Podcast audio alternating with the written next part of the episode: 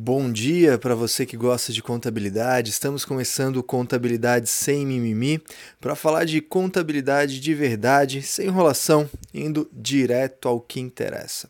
Aqui é o Caio Melo e eu quero trocar uma figurinha com você hoje sobre os lucros em sociedade limitada, em SA, enfim, lucros em sociedade. Será que o lucro precisa ser distribuído de forma proporcional? Essa é uma dúvida que eu escuto bastante uh, nas consultorias, nos cursos, no, nos bate-papos aí com os colegas de profissão. Tanto os contadores quanto os empresários têm essa dúvida e nesse podcast eu quero deixar bem claro para você que em alguns casos, não, não precisa ser proporcional. Vamos dividir essa conversa em dois momentos. Primeiro, Código Civil, sociedades contratuais, sociedade simples, sociedade limitada, sociedade em comandita simples, enfim, SCPs, SPS, que não utilizem o formato de SA, que não utilizem o formato de sociedade é, por ações, tá ok? Nesse primeiro momento, a minha resposta para você é: não, não necessariamente o lucro precisa ser proporcional. Anota aí artigo 1007 do Código Civil, ele diz que, salvo estipulação em contrário, né, aí sim os lucros e perdas serão absorvidos, serão percebidos pelos sócios de forma proporcional. Esse artigo também já deixa uma, uma dica sobre a sociedade simples pura, em que a gente pode ter, é o único caso que a gente pode ter sócio de serviço, e aí o sócio de serviço, ele só participa de lucros e não participa de prejuízos. Mas isso é conversa para um outro episódio. O mais importante aqui para a temática de hoje é que o artigo 1007 diz: salvo estipulação em contrário, o lucro tem que ser proporcional à participação no capital social.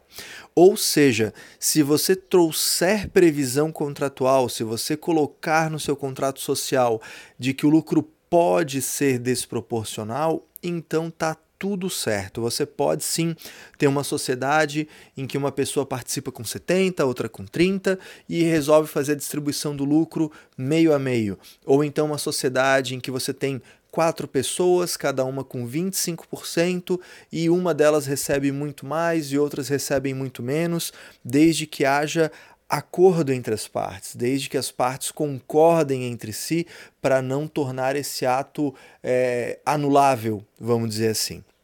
Ok? Então, sociedades contratuais pode distribuir lucro desproporcional? Pode, só que você tem que ficar atento que é nulo qualquer ato que exclua um dos sócios da participação nos lucros ou da responsabilidade sobre os prejuízos. O que, que eu quero dizer com isso? Você pode ter um sócio com 50, um sócio com 50, e aí na hora do lucro um recebe 99 e um recebe 1%. Agora, um sócio receber 100% e o outro um tapinha nas costas, não pode. Esse ato é nulo, tá ok?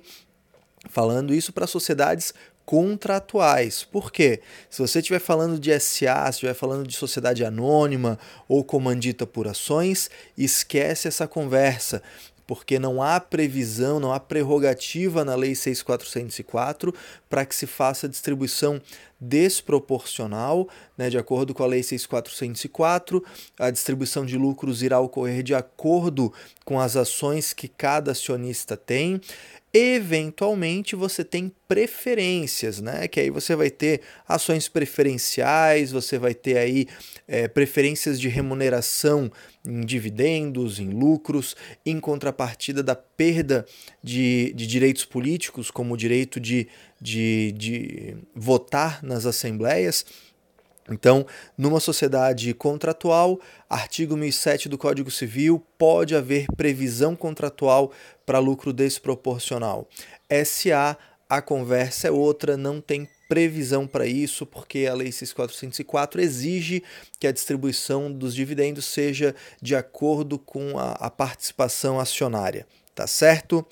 Foi legal isso para você? Fez sentido? Foi útil? Então, a minha, o meu pedido é compartilhe, multiplique esse conhecimento.